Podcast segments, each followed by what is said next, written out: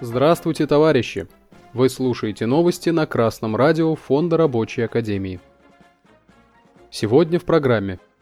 В Москве работодатель выплатил зарплату работникам после вмешательства прокуратуры.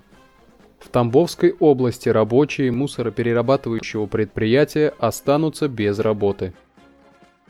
29 мая на сайте прокуратуры города Москвы опубликована новость о том, что Люблинская межрайонная прокуратура провела проверку исполнения трудового законодательства по обращению сотрудников организации о нарушении работодателем их трудовых прав в части своевременной оплаты труда. В ходе проверки доводы заявителей подтвердились. Выявлен факт задержки выплаты заработной платы 189 сотрудникам на 25 дней на сумму свыше 16 миллионов рублей и невыплата компенсации за задержку заработной платы. После вмешательства прокуратуры трудовые права работников восстановлены. Задолженность по заработной плате погашена в полном объеме. Всем сотрудникам начислена и выплачена положенная денежная компенсация. К сожалению, другие обстоятельства расследования прокуратуры не сообщаются. Так, например, неизвестно, как скоро работники организации обратились за защитой нарушенного права в правоохранительные органы и воспользовались ли они своим правом на приостановление работы. Ведь Трудовым кодексом Российской Федерации предусмотрено, что в случае задержки выплаты заработной платы на срок более 15 дней работник имеет право, известив работодателя в письменной форме, приостановить работу на весь период до выплаты задержанной суммы. В период приостановления работы работник имеет право в свое рабочее время отсутствовать на рабочем месте, а средний заработок за ним при этом сохраняется. Красное радио Фонда Рабочей Академии рекомендует всем рабочим и трудящимся незамедлительно и в полной мере использовать предоставленные права на защиту нарушенных интересов. Правовая грамотность работников – подкрепленное организованными коллективными действиями, поможет работодателю надлежащим образом исполнять свои обязанности перед трудящимися.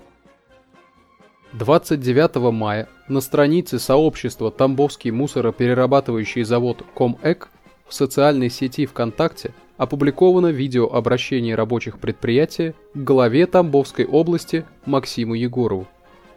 Рабочие сообщают, что в Тамбовской области утверждена новая территориальная схема обращения с отходами, согласно которой Тамбовский мусороперерабатывающий комплекс Комэк закроется уже в будущем году, и 200 человек потеряют работу. Коллектив Комэка несколько раз обращался к главе Тамбовской области с просьбой встретиться с рабочими, но Максим Егоров так и не нашел возможности поговорить с людьми. Зачем строить новые предприятия, трудное для страны время за 3 миллиарда рублей, когда можно модернизировать действующие предприятия с гораздо меньшими затратами. У нас есть 15-летний опыт работы, сплоченный коллектив, желание работать. Как можно закрыть действующие предприятия и оставить людей без работы? Спрашивают рабочие главу области. Рабочие Тамбовского мусороперерабатывающего предприятия оказались в ситуации, похожей на ту, о которой мы рассказали в предыдущем выпуске новостей, когда казахские рабочие одного из предприятий в Женаозене потребовали перевести их в штат другой организации. Руководство предприятия совместно с представителями администрации муниципального образования и правоохранительных органов разъяснили казахским рабочим, что их требования не соответствуют нормам законодательства. Так и мольбы рабочих Комэко вряд ли будут восприняты адресатом. Гораздо громче и серьезнее прозвучали бы слова тамбовских рабочих, если бы на их защиту встали их коллеги по профессии со всей страны, если бы они были организованы в сильный общероссийский профсоюз.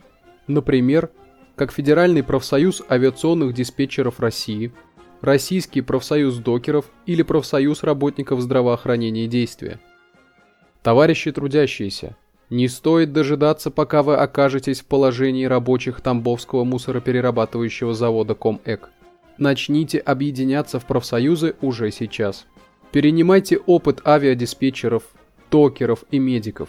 Ведите организованную коллективную борьбу за сохранение квалифицированных профессиональных кадров. за модернизацию действующих предприятий, за сохранение на них рабочих мест. Новости читал Сергей Воробьев с коммунистическим приветом из города Пензы.